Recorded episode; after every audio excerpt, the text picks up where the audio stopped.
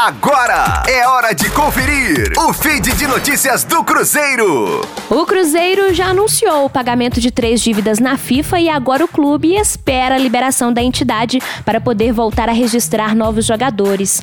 O técnico Felipão disse que aguarda reforços para melhorar o rendimento do clube no segundo turno da Série B do Campeonato Brasileiro.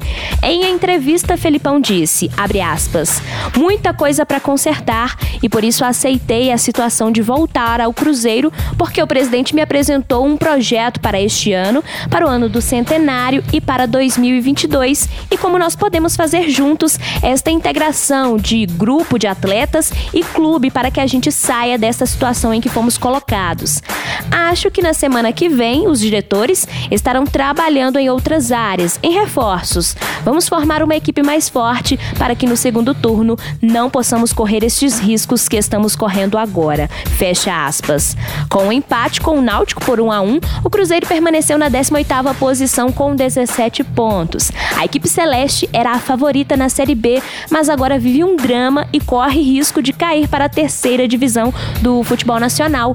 O fato positivo é que o técnico Felipão ainda não perdeu no comando do time. Venceu o Operário por 1 a 0 na estreia e empatou por 1 a 1 contra o Náutico. Rosane Meirelles com as informações do Cruzeiro na Rádio 5 Estrelas. Fique aí! Daqui a pouco tem mais notícias do Cruzeiro. Aqui, Rádio 5 Estrelas.